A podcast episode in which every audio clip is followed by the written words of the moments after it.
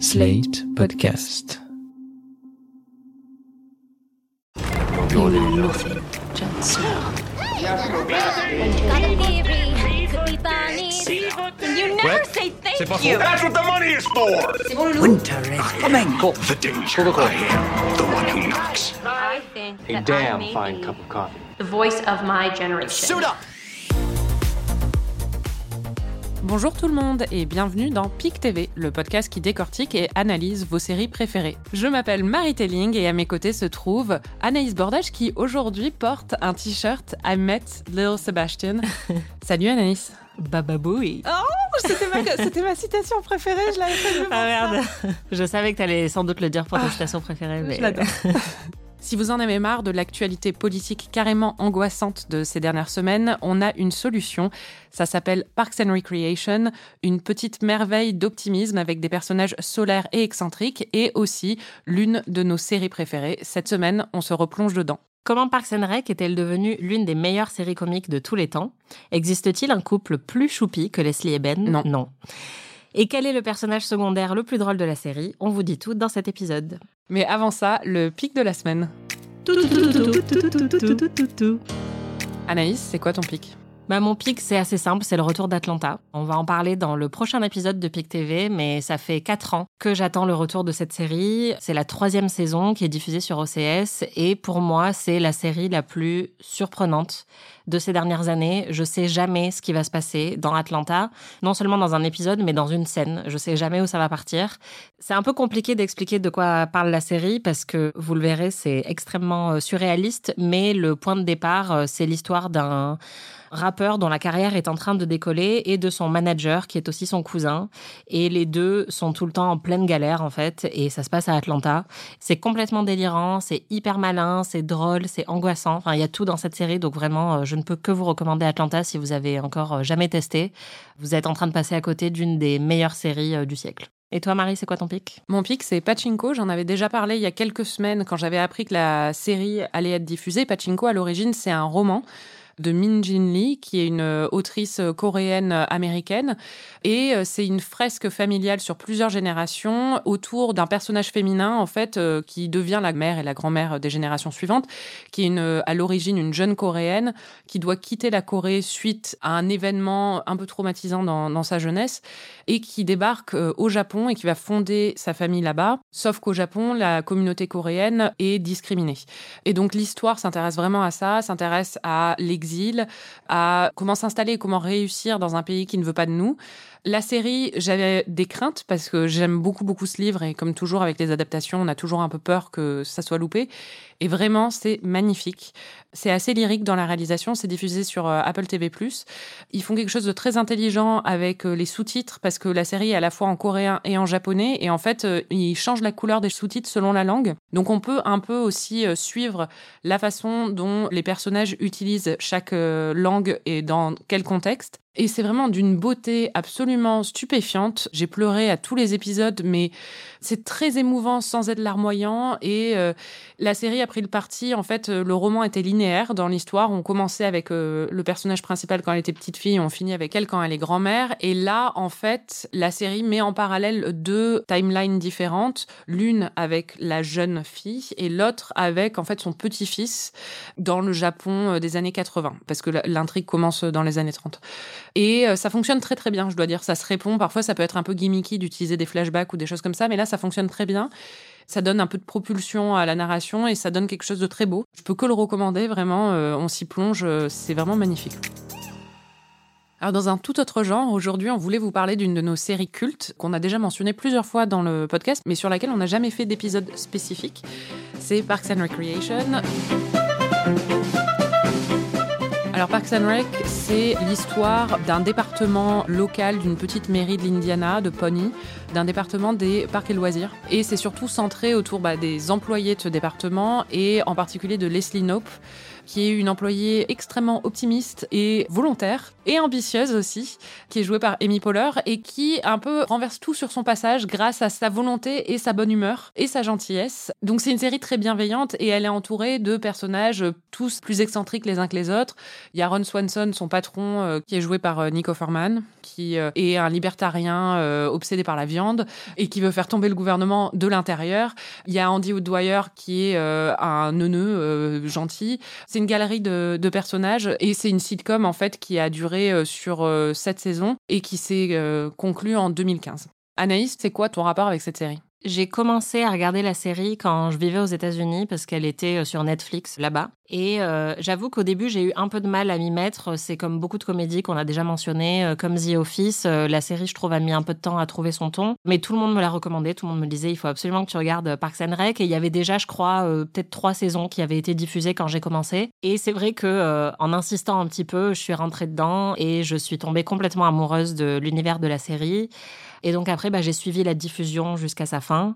Et euh, ça fait partie des séries que je regarde pas forcément tout le temps, mais quand je veux un truc réconfortant, je vais sans doute penser à Parks and Rec. Quand je zappe et que Parks and Rec est en train d'être diffusé à la télé, je m'arrête. Et le temps s'arrête et je réalise que j'ai regardé 10 euh, épisodes à la suite tellement c'est génial et addictif. Moi, c'est un peu pareil, c'est-à-dire qu'on me l'avait recommandé, euh, c'était un ami qui s'appelle Daniel, un ami américain qui m'avait dit que c'était sa série préférée et qui trouvait ça plus drôle que The Office. Et j'étais là, comment ça? Et en fait, euh, quand j'ai commencé, j'ai pas accroché, euh, bah pareil en fait. Mais vraiment, après, par contre, c'est devenu, je pense, ma comédie préférée. Alors, je sais que les gens qui écoutent Ami vont tomber de leur chaise, mais vraiment, Parks and Rec, c'est une des séries que j'ai le plus vues et revues, et c'est surtout, je pense, la série qui me fait le plus rire jusqu'à aujourd'hui. Et d'ailleurs, pour préparer cet épisode, je m'étais dit, je vais juste revoir quelques épisodes parce que je connais la série par cœur. Et j'étais surprise de rire à gorge déployée, mais autant devant. Euh, il y a tellement de scènes en fait qui me font mais mourir de rire, alors que beaucoup de séries qui me font rire euh, provoquent plus un rictus ou quelque chose comme ça. Là, vraiment, je suis morte de rire devant. Et puis en plus, je pleure aussi devant. c'est vraiment génial. Voilà. Je suis d'accord. Parks and Rec, ça a beaucoup beaucoup de cœur, quoi. Donc c'est très réconfortant aussi. C'est vraiment une série doudou. On en parle beaucoup, mais enfin pour moi, c'est vraiment vraiment ça. Je trouve ça très réconfortant de, de regarder Parks and Rec.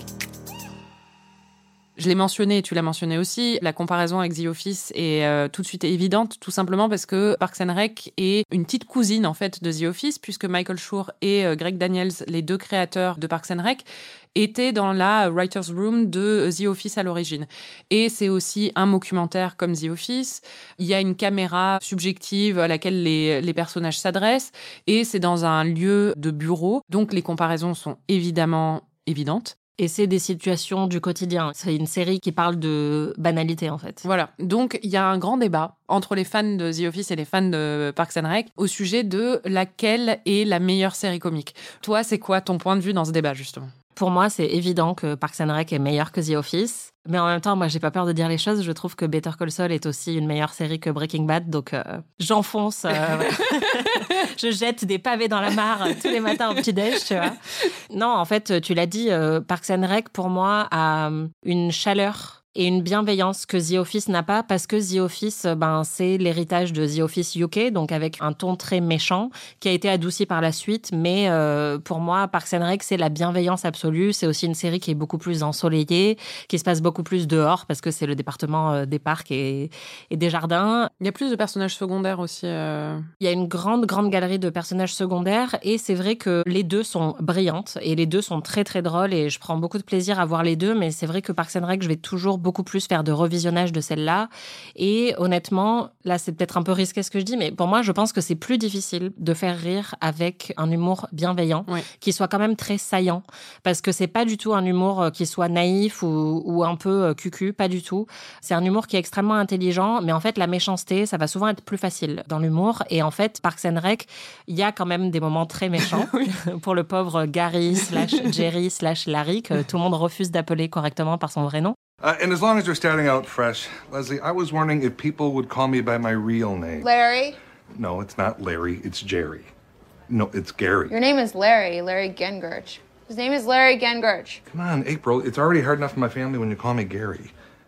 Mais globalement, c'est une série qui est très gentille et qui en même temps, effectivement, enchaîne les réparties saillantes toutes les 30 secondes. Et ça, je trouve que c'est un niveau de complexité quand même très élevé et qu'on va parfois un peu sous-estimer. On va penser que la gentillesse, c'est facile, alors qu'en fait, ça l'est pas du tout. Ouais, je suis totalement d'accord. Et c'est marrant parce qu'il y a la série Brooklyn Nine-Nine qui est pour elle la petite cousine, cette fois-ci, de Parks and Rec, qui va un peu plus loin dans le côté gentillet. Et pour moi, l'humour fonctionne beaucoup moins bien. Elle n'arrive pas à trouver cet équilibre, justement. Et euh, je trouve que sa galerie de personnages fonctionne beaucoup moins bien et tout. Mais c'est un petit peu moins mordant, en fait. Oui, c'est ça. Puis c'est moins original. Je trouve que, enfin, ça me fait pas autant rire, quoi. Mais la différence pour moi entre The Office et Parks and Rec aussi, c'est euh, The Office, c'est vraiment une série sur la médiocrité. C'est ça le thème de la série alors que Parks and Rec, en son cœur, c'est l'excellence. C'est-à-dire que Leslie Knope, euh, c'est ça, c'est qu'elle est très ambitieuse et qu'elle est excellente. Bah, c'est une série qui sublime l'excellence qu'il y a même dans les petites villes et même dans un métier qui pourrait sembler médiocre. Oui, et même dans un quotidien euh, un peu euh,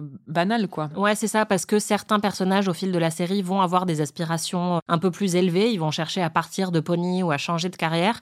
Mais ce qui est vraiment très très beau dans la série, c'est que effectivement, c'est des gens qui ont des vie parfaitement normale qui ressemble à la vie de tout le monde, mais ces vies-là sont sublimées à l'écran. Alors que c'est vrai que The Office, c'est plus euh, une série qui va tirer de l'humour de toutes les situations un peu embarrassantes du quotidien et euh, de la routine un peu écrasante du quotidien. Pour cet épisode, on a revu le pilote et le final. Et plein d'autres épisodes. Et plein d'autres épisodes entre les deux. Mais je voulais faire un petit focus sur le pilote. On l'a dit toutes les deux, la série a pas trop trouvé son ton dès le début. Et c'est un peu ce qu'on lui reproche euh, beaucoup quand on essaie de rentrer dedans. Et moi, quand j'ai un conseil à donner aux gens et quand j'essaie de les introduire à la série, même c'est ce que j'ai fait avec ma mère, par exemple, qui est une grande fan de Parks and Rec maintenant, je commence direct avec la saison 2. Euh, avec le début de la saison 2 non. ou la fin de la saison je 2 Je recommence avec euh, l'épisode genre 20 de la saison 2. Je commence avec l'arrivée de Ben Wyatt en fait. Euh, donc, donc c'est l'avant-dernier de la saison 2. Ouais. ouais.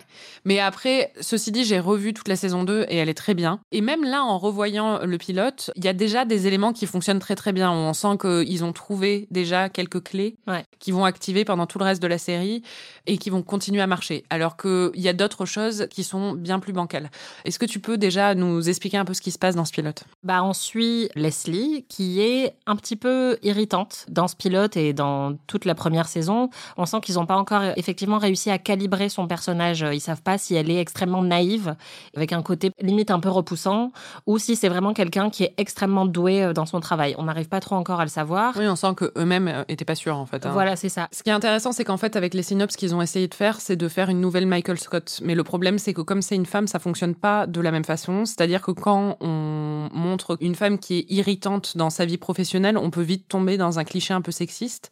Et je pense que c'était aussi ça où du coup ils osaient pas aller jusqu'au bout avec son personnage. Et puis de toute façon, il y avait déjà Michael Scott. Et ils ont pris le parti pris opposé, qui est de faire euh, d'elle une première de la classe, qui peut être irritante par son côté première de la classe, mais qui en fait est hyper attendrissante et surtout brillante, quoi. Ouais. Et ça, c'était très malin, parce que justement, c'était prendre le contre-pied de plein de clichés euh, sexistes euh, dans lesquels ils auraient pu sombrer. Et c'est une première de la classe, mais qui dit tout le temps qu'elle déteste la salade et qui mange que des gaufres. Donc elle n'est pas agaçante dans tout. Enfin, on peut aussi beaucoup s'identifier à elle. Mais c'est vrai que dans le pilote, par exemple, il y a Tom qui est joué par Aziz Ansari et elle dit, je crois qu'il est libyen.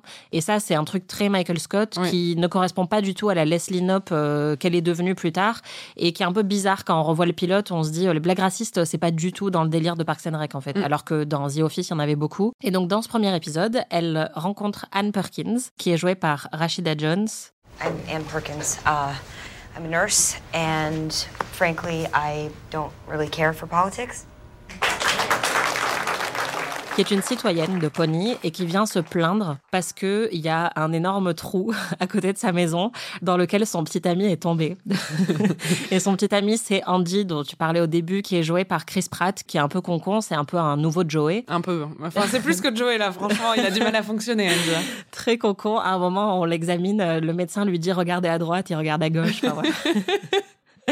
Il est vraiment débile, mais très très drôle. Et donc, euh, Leslie va essayer de régler le problème puisque le point de départ de la série, c'est que justement le gouvernement de manière générale et encore plus les gouvernements locaux ne servent à rien. Et il y a plein de merde partout à régler mais ils n'avancent pas parce qu'il y a énormément de bureaucratie et qu'ils sont tous un peu à se tourner les pouces. Et Leslie dit non, je vais essayer de faire quelque chose, je veux créer un parc à la place de ce et ça va devenir la première mission de Leslie Knope. Et c'est à travers ça qu'on découvre un petit peu le département et les aspérités ou en tout cas les caractéristiques un peu particulières de chaque personnage personnages. Et il y a April, la stagiaire, qui est jouée par Aubrey Plaza, qui n'a aucune émotion faciale et qui déteste tout le monde. Andy just wants you to be proud of him and his music. So this isn't really about being right, it's more about being supportive. Oh, wow, I didn't realize you were a marriage counselor, Anne. Sorry. My instinct is to be mean to you. Il y a Tom qui est un peu le roi des combines, qui est toujours en train de penser à un nouveau plan marketing. Ouais, qui est très bling bling aussi, quoi. Enfin... Voilà. Et il y a Donna qui s'entend très bien avec Tom et qui est un peu euh, la meuf hyper classe, euh, qui a des Rolex et on comprend pas trop ce qu'elle fait au gouvernement. Mais là, elle est pas du tout. Enfin, dans le premier épisode, on... elle, parle même pas en fait. Ouais. Ni Oui, Gary non plus. Il y a Ron qui est bien défini déjà.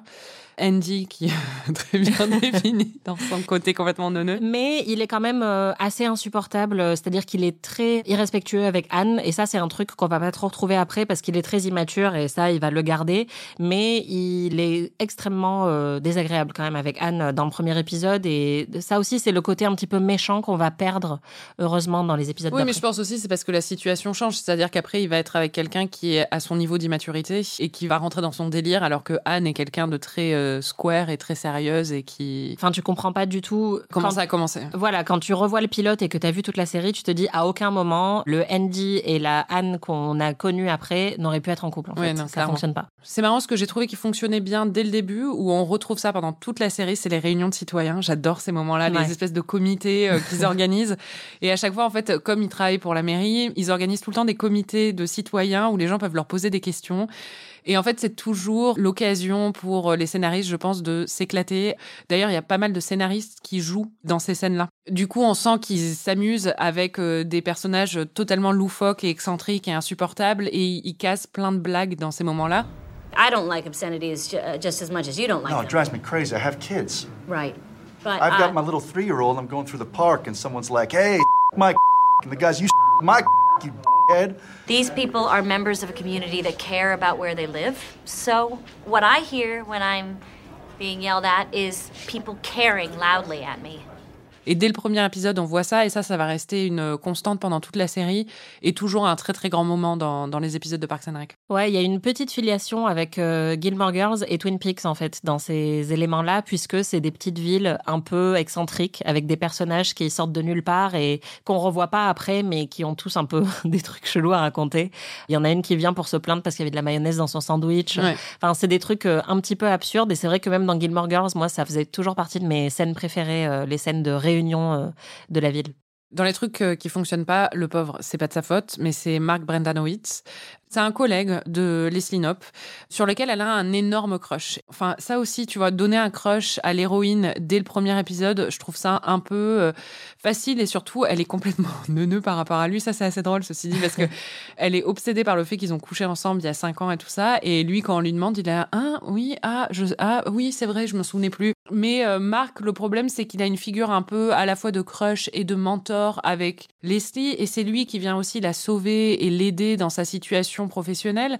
Alors que dans le reste de la série, Leslie, euh, très clairement, elle n'a pas besoin euh, de l'aide de Marc. Quoi. Mm. Enfin, Il y a plusieurs problèmes avec Marc. Déjà, effectivement, je pense que à ce stade-là, les scénaristes savent pas si Leslie est bête ou pas. Et on a vraiment l'impression avec Marc qu'elle est bête parce qu'elle ne capte aucun des signaux qu'il lui envoie. Effectivement, lui, il s'en fiche un peu d'elle et elle n'arrive pas à le comprendre. Et ça, la Leslie Knope d'après comprendrait très clairement si elle avait un énorme crush dévorant sur quelqu'un et que lui, il s'en foutait complètement. Donc, ça colle pas avec le personnage de Leslie. Et le plus gros problème, c'est que Paul Schneider n'a pas l'alchimie avec les autres personnages que Adam Scott va avoir, par exemple, après, puisque ça va être le nouvel intérêt romantique de Leslie. Et contrairement à Ben Wyatt, le nouvel intérêt de Leslie euh, qu'on verra plus tard, Brendan Howitz, en fait, il est très, très chiant, ouais. mais pas de manière divertissante. En Ouais, fait, c'est le seul personnage de la série, parce que même Anne Perkins, qui est censée être un peu la straight man, enfin, c'est celle Ouais. qui observe un peu avec un regard amusé l'excentricité des autres personnages, elle a quand même euh, ses petites particularités et elle sait quand même être drôle. Et en fait, Mark Brendanawitz, il a plus ce côté The Office, encore une fois, où il va regarder la caméra, un peu comme Jim le faisait dans The Office, avec un air un peu de dédain par rapport à tout ce qui se passe autour de lui et tous ces fous qui l'entourent à la mairie. Et ça fonctionne pas trop parce que tous les autres, ils ont une petite excentricité et lui n'a absolument rien. Et on sent qu'il est pas vraiment à sa place. Et c'est vrai que dès qu'il part, la série fonctionne beaucoup mieux parce que Ben Wyatt qui va le remplacer et Chris Traeger qui arrive avec lui sont eux aussi un peu perchés. Et hum, Ben, à sa manière, va avoir ce regard un peu détaché par rapport à plein de choses dans la ville de Pony. Oui, mais Ben. euh, Mais il est foufou aussi, Oui. quoi. Il adore les calzones et euh, il est complètement taré en fait à sa manière et donc il s'introduit parfaitement dans l'univers de Parks and Rec alors que Mark Brendanawicz c'est plus un personnage de The Office. le gros point fort de la série dès le départ, quand même, même si ils n'arrivent pas tout de suite à bien définir le personnage de Leslie, c'est Amy Poehler qui, à l'origine, en fait, était dans SNL, Saturday Night Live, qui était culte, qui était devenue vraiment une grosse star après SNL. Notamment, elle avait euh, fait un rap à Sarah Palin, enceinte de genre 9 mois. Enfin, elle a, elle a accouché genre une semaine plus tard. C'est incroyable.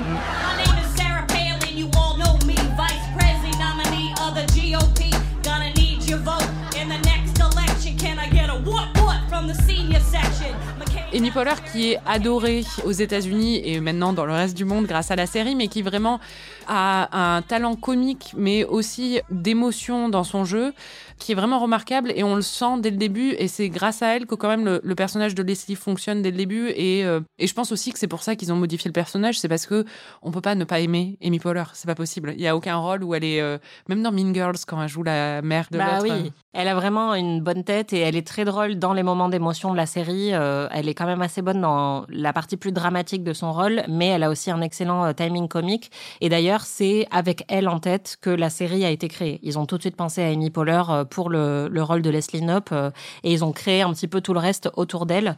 Il faut aussi dire qu'à l'époque où la série est sortie, elle était mariée avec Will Arnett qui était dans Arrested Development. Donc en plus, ils étaient tous les deux un peu le couple chéri de la comédie à Hollywood. Et maintenant, ils sont plus ensemble, mais ils sont très amis Et apparemment. après, elle a été avec Nick Kroll, qui joue un présentateur de radio insupportable dans, dans Parks and Rec. Voilà, Ouais, petite et qui est aussi un génie de la comédie américaine. Oui. Donc euh, voilà. Qui depuis a fait Big Mouth. Mm. Mais enfin bon, ils sont plus ensemble. voilà. Pour cet épisode, on a aussi revu le final, qui est en deux parties et qui donc à la fin de la saison 7. euh, le final, la façon dont il est construit, c'est très Six Feet Under, c'est-à-dire que c'est des sauts dans le futur. En fait, ce qui se passe, c'est que Leslie et Ben partent à Washington DC pour une opportunité professionnelle. Ils sont suivis par Andy et euh, April, mais en fait, euh, ils doivent dire adieu à tout le monde et à chaque fois qu'ils disent adieu à quelqu'un, on voit son futur. J'adore ce final, moi. Je sais pas ce que t'en penses, mais je trouve que ça fonctionne très très bien parce que c'est le parfait équilibre, encore une fois, entre émotion et euh, rire. J'ai beaucoup ri en fait. J'aime beaucoup ce final. Je pense que c'est clairement pas un des meilleurs épisodes euh, de la série. Il y a beaucoup de séries pour lesquelles le final va parfois être euh, un chef-d'œuvre et être le meilleur épisode de la série. Je pense à The Leftovers par exemple, mais il y en a d'autres.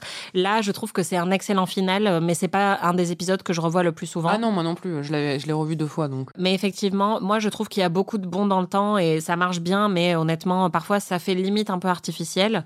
Il faut dire qu'en plus il y a deux bons dans le temps puisque déjà la série se passe pas de nos jours mais en 2017 et à l'époque on était en 2015 donc euh, ils avaient fait un petit bond dans le temps et après il y a aussi en 2045 un truc comme ça. Ouais, ils ont pas prédit la pandémie. Non, c'est vrai.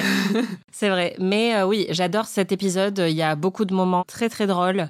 En fait, je suis obligée d'associer cet épisode à la manière dont je l'ai vu la première fois que je l'ai vu. J'étais en convalescence après une opération un peu lourde et j'ai regardé cet épisode sous opium. Et donc j'ai pleuré de la première à la dernière seconde de manière incontrôlable, tel un personnage de Parks and Rec, parce que voilà, j'étais sous antidouleur. En le revoyant là, j'étais encore très émue parce que je crois que je l'avais pas revu depuis, mais pas aussi émue que je l'ai été quand Oui, je l'ai vu. euh, voilà. Et je me souviens qu'à l'époque, je t'avais même écrit en te disant, je sais pas si c'est parce que l'épisode est bien ou si c'est parce que je suis totalement défoncée, mais je suis vraiment en train de pleurer très très fort. Et non, j'avoue que c'est quand même un très bon final. Et la dernière image avec euh, le personnage de Leslie qui dit je suis prête, on est en train de la prendre en photo et euh, son mari lui dit euh, est-ce que tu es prête? Et elle Des dit oui, je suis prête. You ready, babe? Yes. I'm ready. C'est vraiment, c'est un excellent final. Pour moi, c'est un peu comme le final de Crazy Ex-Girlfriend que j'avais beaucoup aimé. Enfin, en fait, c'est un truc qu'on retrouve assez souvent à la télé au final, mais avec ce personnage féminin qui, à la fin, regarde la caméra et, et dit euh, c'est bon, en fait, euh, je démarre le reste de ma vie. Je trouve ça très très beau et ouais, c'est très réussi. Juste, ils n'avaient pas prédit la pandémie, mais du coup, ils ont quand même prédit euh, Jean-Michel Blanquer. Parce qu'il y a le mec de Donna qui dit euh, ils enseignent plus les maths en ce moment. c'est vrai. voilà, C'est vrai. c'est une petite note. On voulait un peu parler euh, du pilote et euh, du final en un peu de détail, mais ce qu'on veut vraiment, en fait, c'est se poser des questions sur la série. Et juste dire euh, quels sont tous les meilleurs moments. Exactement. Et ça va durer à peu près trois heures. Voilà. Juste, euh, il faut vous le dire. Quoi. Euh, soyez prêts. On va commencer avec le meilleur caméo. C'est qui, selon toi? Ce qui est vraiment appréciable dans la série, c'est qu'il y a eu beaucoup de caméos de vraies personnalités politiques. Et donc, moi, j'avoue que j'ai un petit faible pour Joe Biden dans le final. C'était le tien aussi. Bah oui. Hey, folks, welcome back. Great to have so many good friends and colleagues. We're looking forward to a great conversation and a good dinner. As usual, there's only one rule no shop talk. So if you want to discuss politics, you're going to have to wait until after dinner. I'm looking at you, Leslie. Okay, well, as long as we get to play charades later. Okay. Last time we played charades, she spent three and a half hours here. You're just mad because you lost. Oh, come on.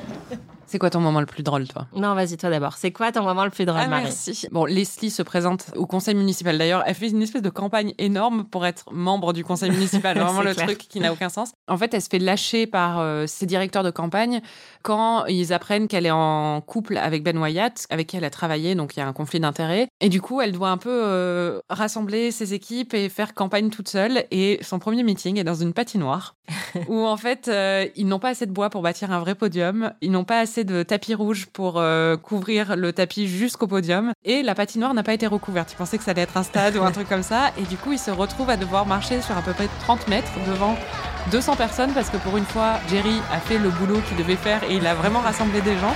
Tom? I couldn't afford enough premium carpet to get us to the stage. I mean, it was a short walk, but it was pretty luxurious, right?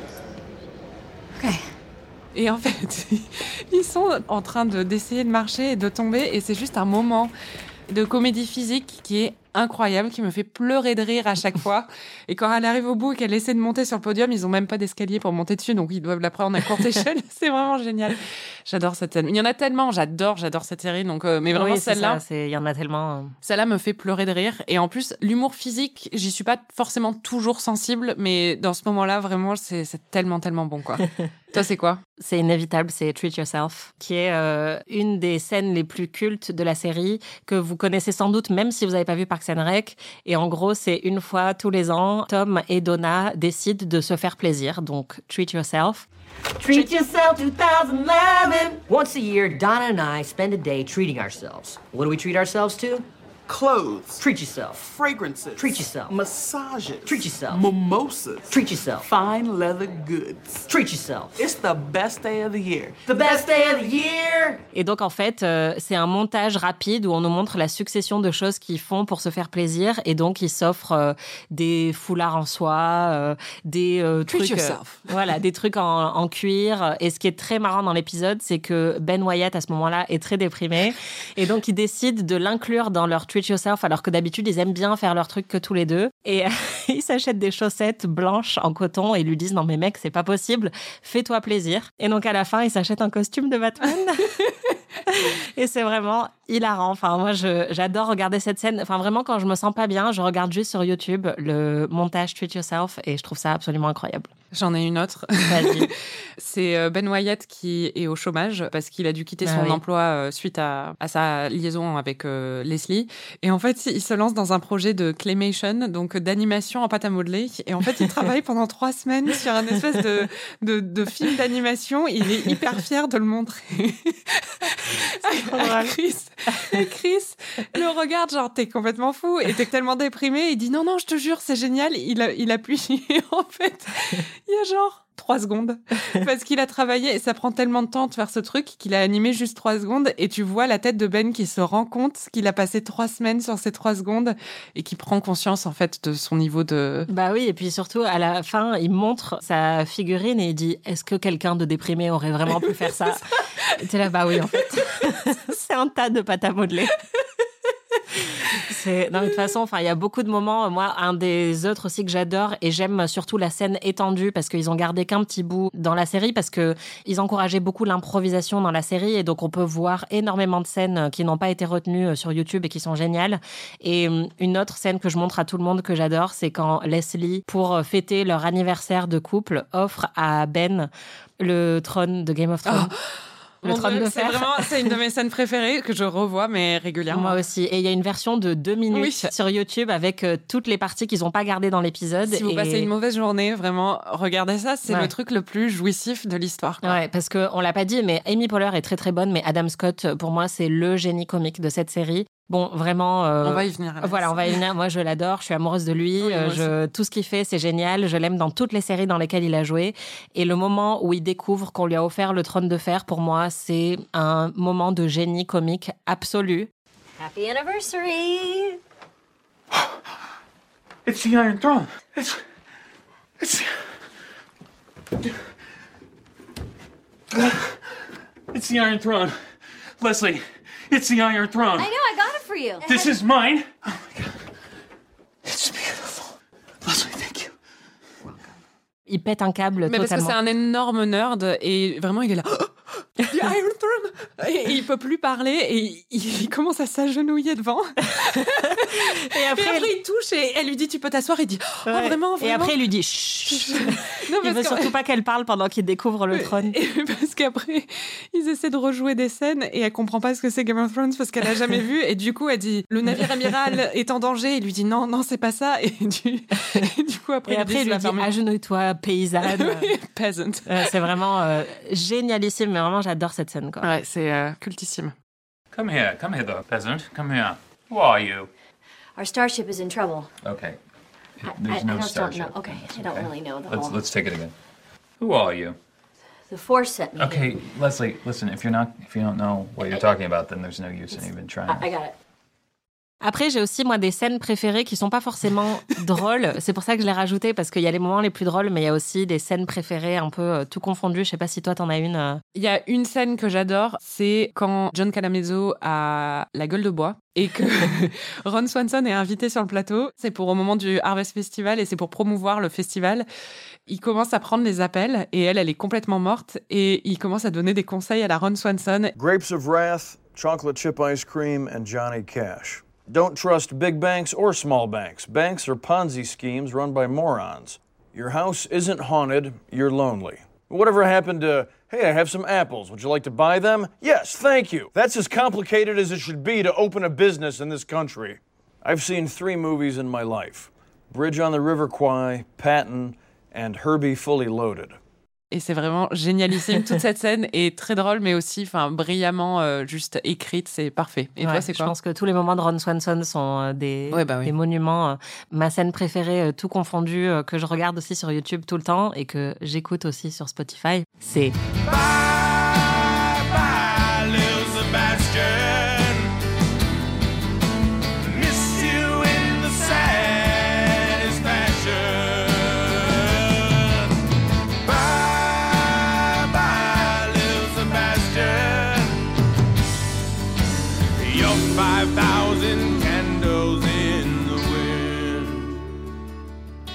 c'est quand Andy est chargé d'écrire une chanson en hommage à Little Sebastian, donc le mini cheval qui est mort de manière tragique. Et on lui dit, il faut que ce soit comme euh, Candle in the Wind de Elton John, mais 5000 fois mieux. Et donc il se dit, qu'est-ce qui est 5000 fois mieux que Candle in the Wind? C'est 5000 euh, bougies dans le vent. Et donc c'est le nom de sa chanson. Et euh, c'est une chanson en hommage à Little Sebastian. Et vraiment, euh, c'est absolument génial. Enfin, je, je pense que c'est un tube. On est d'accord. Voilà. On l'a dit, ce qui est très appréciable dans cette série, c'est aussi qu'il y a beaucoup de moments émouvants qui font un peu pleurer. Oui. C'est quoi, toi, ton moment émouvant euh, préféré? Tout ce qui concerne Ben et Leslie, et Oui, je bah pense oui. qu'il y en a plein que tu vas peut-être citer aussi, donc euh, je vais pas tous les citer. Moi, il y en a un qui m'émeut beaucoup et que je revois pas souvent, mais vraiment là, je l'ai regardé tout à l'heure et j'ai fondu en larmes tout de suite. C'est quand Ben demande Leslie en mariage. Moi, j'allais le dire, ouais. Un, ouais, non, vraiment, je, je trouve ce moment. euh, Enfin, je suis incapable de le regarder sans pleurer. C'est vraiment génial. Il est censé partir pour le travail. Et en fait, il revient. Et il y a plein de moments où Ben va un peu mettre sa carrière à lui de côté, alors qu'ils sont tous les deux extrêmement ambitieux. Et c'est ça qui les attire l'un chez l'autre. Mais il met souvent sa carrière en retrait pour Leslie. Il est parfait. Et ouais, il est parfait. Et ce moment est vraiment génial. Et après, il y en a un autre, ça, je sais que tu l'as pas sur ta liste, mais pour moi, c'est un moment très important. C'est quand Leslie fait le cadeau d'anniversaire parfait à Ron. Pendant tout l'épisode, il a hyper peur parce qu'il veut que personne connaisse sa date de naissance. parce que tu t'identifies avec lui? Mais parce que j'adore les anniversaires, c'est très important pour moi et c'est un une des plus belles preuves d'amour et d'amitié, je pense qu'on puisse faire, c'est d'être euh, présent pour l'anniversaire de quelqu'un. En tout cas pour le mien. c'est ça, c'est surtout pour le tien. Et en fait, euh, Ron Swanson qui enterre euh, son argent dans son jardin et enfin qui veut surtout pas qu'on sache quoi que ce soit sur lui, il veut pas qu'on connaisse sa date de naissance. Et Leslie trouve sa date de naissance et donc il y a plusieurs cadeaux qu'elle lui fait, mais il y a notamment le fait d'installer des boutons dans son bureau pour qu'il soit complètement isolé du reste du monde et que personne l'emmerde. Et elle lui offre aussi euh, une soirée en fait tout seul où il va manger un bon steak.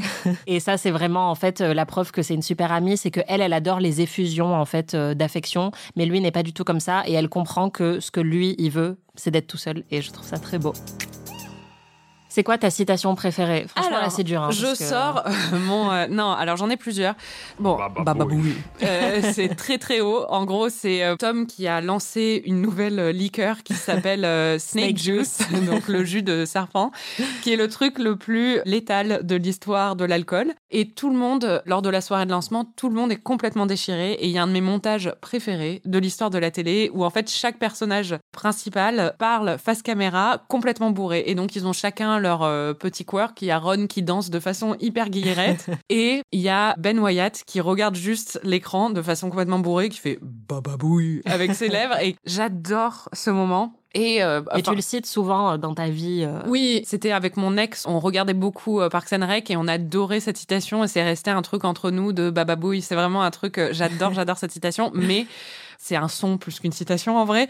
Donc, euh, si je devais en choisir une, et je sais en fait que c'est quelque chose qui a été improvisé. Et je pense que c'est aussi pour ça que je l'apprécie d'autant plus. Leslie est malade. C'est pendant, je pense, un des plus grands épisodes de l'histoire de la télé qui s'appelle Flu Season. Et en fait, c'est tout le monde a la grippe. Et donc, Leslie est malade et Ben l'a fait sortir du bureau pour euh, l'emmener à l'hôpital. Et euh, Andy, qui veut euh, trouver une solution, la regarde et dit Leslie, I typed your symptoms into the thing up here, and it says you could have network connectivity problems. J'ai tapé tes symptômes dans la barre de recherche et ça dit que tu as sûrement des problèmes de connexion. cette réplique a été improvisée par Chris Pratt et elle est mais enfin génialissime. J'adore cette réplique. C'était la tienne? C'était une des miennes, parce que j'en avais noté plein aussi euh, en me préparant à toutes les éventualités. Mais effectivement, euh, il faut le dire, Chris Pratt a certaines des meilleures improvisations euh, de la série. Et c'est aussi ça qui l'a transformé après en, en énorme star. quoi. C'est que le mec a un talent et un charisme absolu et qu'en plus il est très très drôle. Moi, il y en a une que j'adore, qui est une improvisation de Chris Pratt, mais qui n'est pas dans la série. C'est un moment Où il où s'essuie Mais... Meuf c'est un moment où il est chez le médecin et il est en train de lui dire plein de symptômes qu'il a et lui dit parfois mes, mes chevilles euh, font des bruits de maracas quand je marche. Enfin, il a tous les problèmes du monde et à un moment il lui dit Sometimes when I wipe, I'll wipe and I'll wipe and I'll wipe and I'll wipe a hundred times. Still poop. Still poop. Let me check that. It's like I'm wiping a marker or something. et parfois quand je suis aux toilettes et que je m'essuie et je m'essuie et je m'essuie et je m'essuie et je m'essuie et toujours toujours il y a du caca. Et il lui dit c'est comme si j'essuyais un marqueur Et en fait, ils n'ont pas gardé la scène parce que il y a Aubrey Plaza qui éclate de rire derrière tellement il est drôle parce que c'est un moment improvisé. Et cette scène est juste hilarante. J'en pleure de rire à chaque fois que je la vois. Je crois que c'est aussi un de mes moments euh, préférés. Juste. euh. C'est génial. Et après, dans les meilleures répliques plus émouvantes, il y en a une que j'adore. On a beaucoup parlé de The Office et de des grandes déclarations d'amour, mais moi, je trouve que I Love You and, I, like, you, de Ben et Leslie, euh, je trouve ça vraiment magnifique. Ouais, Donc, qui disent je t'aime et je t'aime bien. Et c'est leur t'apprécie. vœu de mariage. Et c'est magnifique. Est-ce que là, ça va être une battle ou pas Le personnage principal préféré? Enfin, non, on a le même. On a le même? Bah oui, c'est quoi le tien? Ben Wyatt. Ouais, bah moi aussi. ouais, bah, il est parfait. Ouais, vraiment. Non, mais déjà. Adam Scott, sous ses airs justement de straight man quand il arrive, est extrêmement drôle, vraiment. Euh, Il y a Ouais. des moments, et surtout, il a un, un timing de comédie physique qui est incroyable. Dans la scène de, de Game of Thrones ou des choses comme ça, il fait intelligent, il fait doux, il est émouvant, il est parfait, quoi. Enfin, c'est vraiment. euh, mais je, je l'aime dans tous ses rôles, mais vraiment dans celui-là, Ben Wyatt, c'est. euh, je crois que c'est mon idéal masculin, quoi. Je ferais tout pour Ben Wyatt. Vraiment tout. Je pourrais mourir pour lui.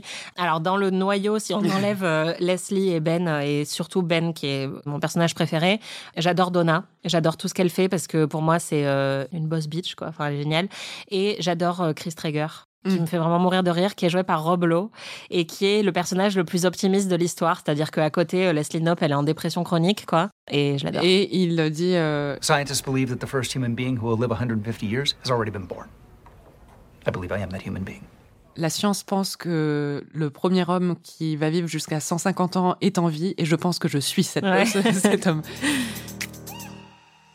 On passe, ça c'est ma rubrique préférée, c'est les personnages secondaires préférés. Il y en a plein, mais euh, moi, mon personnage secondaire, après, c'est très secondaire, mais euh, vraiment, mon préféré, c'est Pearl Hapley. Ah bah oui. Je l'adore. C'est le présentateur télé qui ne connaît pas le second degré. Vraiment, parfois, je regarde juste des montages de, de, de toutes ces émissions parce qu'il me fait trop rire. You heard with Bird. Et fun fact, si vous regardez The L Word Génération Q, qui est le, le sequel de The L Word, il joue dedans et il joue un présentateur télé. Et C'est vrai? Ouais, et c'est très clairement un clin d'œil. Il s'appelle pas Pearl Hapley, je crois, mais ils ont mis cet acteur pour jouer un présentateur télé et ça m'a fait mourir de rire quand je l'ai vu.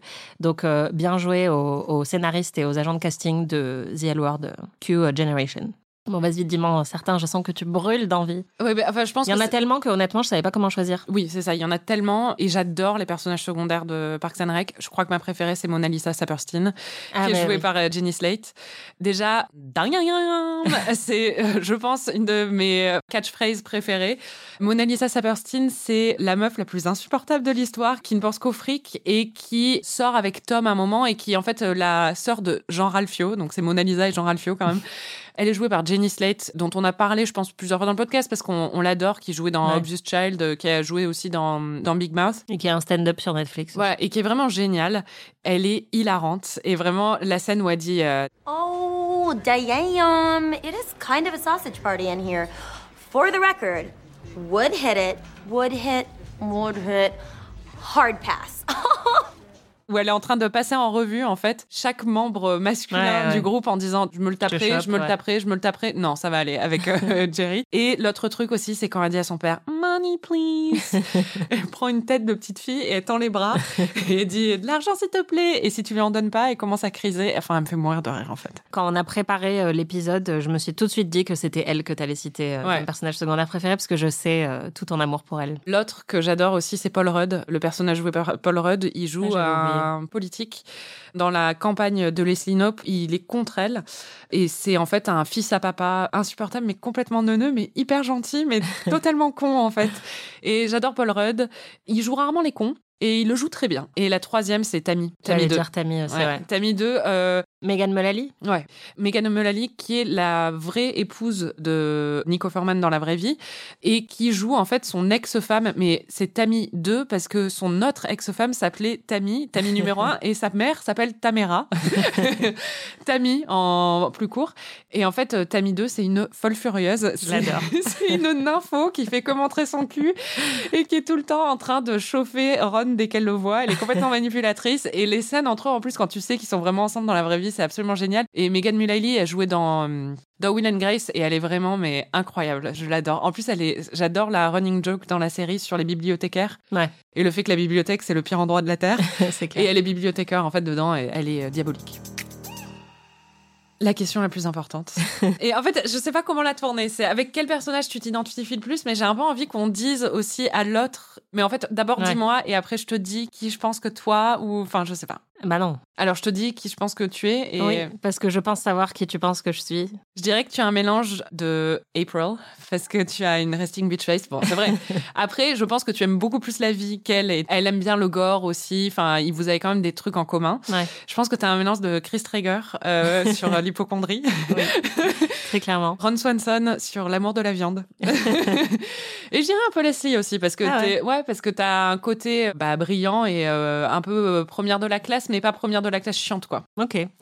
À l'extérieur, je suis April Ludgate et tout le monde, je pense, qui regarderait cette série dirait que je lui ressemble parce que je ne saurais jamais. Mais effectivement, je m'identifie beaucoup à Chris Traeger et surtout quand il a sa montre du futur où il se scanne lui-même et la montre lui dit Vous êtes en excellente santé. Et il dit Je fais ça littéralement 50 fois par jour. C'est mon rêve le plus cher en fait.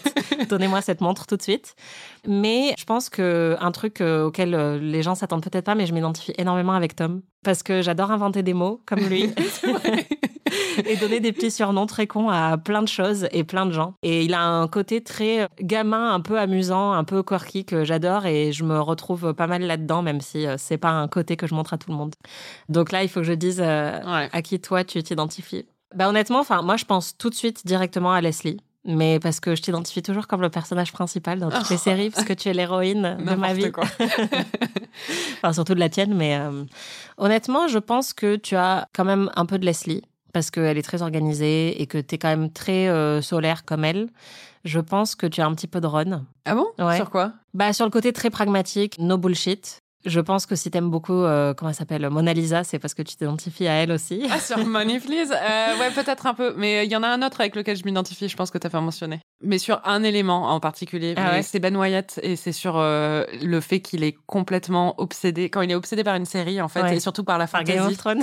ouais, et puis par la fantasy en général. Et il est tellement intense. Ça, c'est vraiment un truc que j'ai, mais. euh, C'est ça, j'ai hésité pour Ben, parce que comme je sais que t'as aussi un énorme crush sur oui, lui. un crush sur lui. Je sais pas ce que ça veut dire sur moi. Ouais. Mais enfin, c'est plus euh, cet aspect. C'est vraiment le reste. Je lui, enfin, il me ressemble pas du tout. Mais sur cet aspect-là, sur le côté geek, oui, clairement. Ouais. Je pense que je sais quel est ton épisode préféré. c'est Flu Season? Oui, bah en tout cas, c'est celui que je revois le plus souvent quand je veux me, me remonter le moral. Mais euh, vas-y, explique euh, en quoi Flow Season est génialissime. Bah, c'est ce que je disais tout à l'heure, tout le monde a la grippe. Et en fait, il y a plusieurs intrigues autour de cette grippe. Moi, mes deux préférés, clairement, bah, c'est Chris Traeger qui euh, pense qu'il est une machine bien huilée et rien ne peut détraquer cette machine bien huilée. Et enfin, c'est un microchip. Et en fait, il se retrouve avec la grippe et il est complètement, mais au bout de sa vie. et à un moment, Anne Perkins, qui a commencé à le dater, qu'il trouve intimidant et qui est infirmière, là, s'occupe de lui et se dit enfin, il est plus intimidant, quoi. Mais à un moment, elle le recueille par terre, il est cul nu et il lui, il lui dit J'ai vomi dans ce tiroir, je crois. et il y a une scène où en fait, il est en train de regarder dans le miroir et il se parle à lui-même et il fait Stop pooping. Arrête de faire caca, quoi. Mhm. Et. bah, c'est la meilleure réplique de toute la série, je pense. Ouais, vraiment. Et puis la façon dont il dit, c'est vraiment excellent. Et je pense euh, l'intrigue que je préfère dans cet épisode, et c'est parce que c'est euh, au moment des débuts en fait de Ben et de Leslie où on ne sait pas encore s'ils vont finir ensemble, même si on voit très bien qu'ils se rapprochent. C'est que Leslie a la grippe et que elle est emmenée à l'hôpital, mais qu'elle doit faire une grande présentation pour euh, Ah, obtenir des sponsors, ouais, pour obtenir des sponsors, des commerçants locaux. Et en fait, Ben lui dit non mais tu peux pas le faire, t'as la grippe. En fait, elle est en plein délire. Elle pense Mm. qu'elle est en train de faire une roue alors qu'elle est assise. Enfin elle met son jean en écharpe. Il lui dit tu vas pas pouvoir le faire, je vais le faire. Et elle a aucune confiance en lui parce qu'elle pense qu'il est pas du tout charismatique. Et elle a pas tort au niveau de l'expression en public, il est pas très bon. Et en fait, elle finit par venir, elle pique les médicaments des autres malades et elle va à la présentation. Et elle parle à un mur au début, donc on a vraiment l'impression que ça va être un désastre. Mais dès qu'elle monte sur scène et qu'elle fait la présentation, elle est incroyable. Et Ben la regarde, mais émerveillée. Et après, il y a un plan de lui qui parle à la caméra où il dit That was amazing. That was a flu-ridden Michael Jordan at the 97 NBA Finals. That was Kirk Gibson hobbling up to the plate and hitting a homer off of Dennis Eckersley. That was That was Leslie Knope. C'était euh, incroyable. C'était comme Michael Jordan euh, avec la grippe quand il a remporté le trophée. C'était Leslie Knope. Et on Mm. se rend compte qu'il a une admiration pour elle et c'est un moment fondateur dans leur relation à venir et dans bah, leur relation même à ce moment-là que je trouve à la fois très drôle. Ça bâtit Leslie Knope comme euh, une héroïne encore plus. J'adore voir cette admiration chez lui, quoi. Je sais pas si t'en avais d'autres. Toujours dans la même saison, je crois, il y a le Harvest Festival, qui est Ouais. euh, un des épisodes que je regarde aussi le plus souvent parce que c'est le point culminant d'une intrigue euh, qui a été développée pendant toute la saison où ils doivent euh, justement mettre en œuvre ce festival. Et euh, Ben et Leslie sont encore dans leur relation illicite et ils essayent de le cacher, mais Ron le découvre. euh, Et c'est génial. Et c'est aussi cet épisode qui introduit le personnage de Little Sebastian, donc le mini-cheval. Et Ben ne comprend pas du tout euh, l'intérêt de ce mini-cheval. Et d'ailleurs, à la fin de l'épisode, il porte le t-shirt que je porte euh, actuellement. Voilà, je suis très très fan de cet épisode euh, en particulier. Et il y en a un autre que j'adore, c'est l'épisode du filibuster, qui est, il me semble, dans la saison 6. Et en fait, un filibuster, c'est une euh, mesure euh, très euh, particulière aux États-Unis où en fait un député peut garder la parole le plus longtemps possible pour essayer de bloquer le passage d'une loi. C'est ce que Leslie fait dans cet épisode et c'était pour rendre hommage à Wendy Davis qui avait fait ça au Texas pour bloquer une loi anti-avortement qui avait tenu des heures à parler pour euh, surtout euh, bloquer euh, toute avancée de cette loi. Et donc là, Leslie, elle est en patin à roulettes parce qu'elle elle était censée aller à la soirée d'anniversaire de Ben ce jour-là, mais elle se rend compte que Jeremy Jam veut passer une loi pendant qu'elle est pas là, et donc elle commence à faire son filibuster et elle va se pisser dessus, elle en peut plus. Et il y a Ben qui est en train de faire des recherches derrière, qui sort des énormes encyclopédies légales pour essayer de l'aider et de regarder ce qu'elle peut et ce qu'elle peut pas faire pour que le filibuster continue, alors que c'était censé être son anniversaire et en fait il est juste hyper présent pour elle et hyper amoureux. Et elle, c'est ben, un moment héroïque euh, dans sa vie de femme politique, donc euh, j'adore cet épisode. Un autre épisode et après. euh, c'est euh, bah, l'épisode qui s'appelle euh, Tammy 2, où Ouais. justement, en fait, Tammy cible Ron. À chaque fois, il résiste, mais là, il ne résiste plus. il va se faire des tresses, des cornrows. Ah, c'est horrible. C'est horrible. Et surtout, ils se retrouvent en prison tous les deux parce qu'ils, pour atteinte à genre à la pudeur ou un truc comme ça, parce qu'ils étaient en train de coucher ensemble sur un, un parking public. Et il sort et il a la moustache, il a le milieu de la moustache. En fait, il a une grosse moustache, Ron, et le milieu n'est plus là. Et on lui dit pourquoi t'as rasé ta moustache? Et il dit non, c'est la friction de, à force d'embrasser Tammy. Voilà, c'est un grand moment. C'est répugnant. Bon, on pourrait continuer pendant des heures, mais on va pas le faire. mais voilà, c'était euh, tout notre amour pour Parks and Rec. C'était PIC TV. Merci Anaïs. Merci Marie. Et merci les Pickies de nous écouter toutes les semaines. Vous pourrez retrouver tous les épisodes de PIC TV sur Slate Audio ou sur votre appli de podcast préféré. On se retrouve la semaine prochaine pour un nouvel épisode. En attendant, si vous avez aimé ce podcast, n'hésitez pas à nous mettre 5 étoiles et un petit commentaire. On adore vous lire. À très vite. PIC TV est un podcast d'Anaïs Bordage et Marie Telling, produit et réalisé par Slate.fr sous la direction de Christophe Caron et Benjamin Ours. Production éditoriale, réalisation et montage, Aurélie Rodriguez.